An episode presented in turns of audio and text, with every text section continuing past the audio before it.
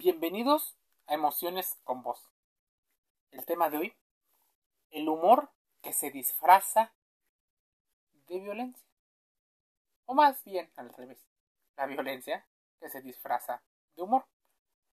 Si tú eres seguidor constante de Emociones con Voz, te darás cuenta que a nivel de salud emocional existen muchas carencias con respecto a cómo entendemos las cosas. Hay campañas que relacionan muchas veces esta educación con la alquimia, pues parece una ciencia o una situación que no fuera bien estudiada o no bien entendida porque existen diversos personajes que entran dentro de la plática. Es importante que hoy estemos hablando de esta situación en las convocatorias a los debates, en particular aquellos que se trata de los chistes o del humor, podrían estar encubiertos violencia, machismo y otros aspectos como algo que se está normalizando incluso se considera como algo menos y propio de cada cultura. A hoy existen temas que son muy graves y que en ocasiones las personas solo tienden a minorizar y amortiguar las consecuencias que puede llegar a hacer. La violencia de género, por ejemplo, es algo que puede estar encubriendo el humor. Chistes de humor negro. Seguramente te has dado cuenta que hay personas que utilizan constantemente este humor y no lo cambian, pues consideran es su estilo, es su forma de entenderlo. Pero y si su estilo fuera violento, si le quitaras ese halo de normalización y lo empezaras a cuestionar, hoy nos interpelaron algunos de los integrantes más jóvenes de las emociones con voz. Mencionaban, el chiste puede ser agudo y gracioso, puede tener una intención caricaturesca, de crítica, con texto o sin texto. Puede ser de un suceso gracioso y festivo, pero ¿qué pasa con el sarcasmo? Es una burla sangrienta, irónica y mordaz con que se ofende o se maltrata en ocasiones a quien lo está sufriendo. Podría verse inofensivo. Podría. Que no puede causar daño ni molestia según quién, según quién lo cuenta o según quién lo recibe.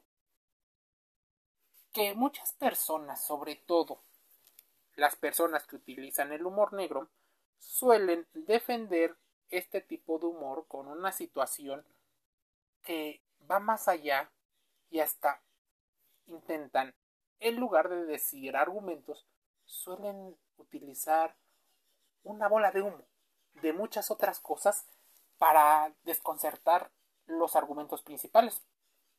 ¿Cuál es el impacto de los chistes de humor negro?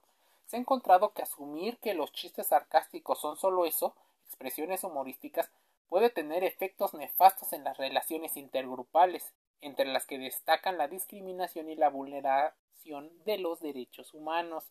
También se ha encontrado que los incidentes que involucran comentarios chistosos, sarcásticos, de humor negro, podrían estar degradando principalmente a grupos como las mujeres, la comunidad LGBTI, que son normalmente las personas más discriminadas. Especialmente para el caso se suele degradar, oprimir, descalificar y denigrar mediante la objetivización. Se ha encontrado que el problema de esta modalidad tiene que ver con la ambigüedad, con los límites, lo que cada persona en teoría entiende. Los chistes sarcásticos tienden a generar reacciones como las que se han manifestado frente a muchas comunidades. La falta de confrontación dificulta que se reconozcan las formas de comunicación ofensivas, prejuiciosas, inequitativas, discriminatorias y violentas. Muchas personas, al no distinguir bien los límites, suelen polarizar mucho del tema. Si no es blanco, es negro. Nunca hay escalas de colores ni grises. ¿A quién le conviene? Sin duda a las personalidades que tienden a ser abusivas con los demás. Los chistes sarcásticos, bromas de humor, finalmente pueden, a partir de darles un nombre, comunicar que realmente intentan sacar de desbalance y poner en una situación de poder disfrazado el humor. Existen diferentes situaciones. Por ejemplo, muchos atribuyen a que para ser un buen comediante necesitas ser capaz de que nadie sea igual a ti. A que tienes que perfeccionar el tema de la imitación al observar diferentes aspectos.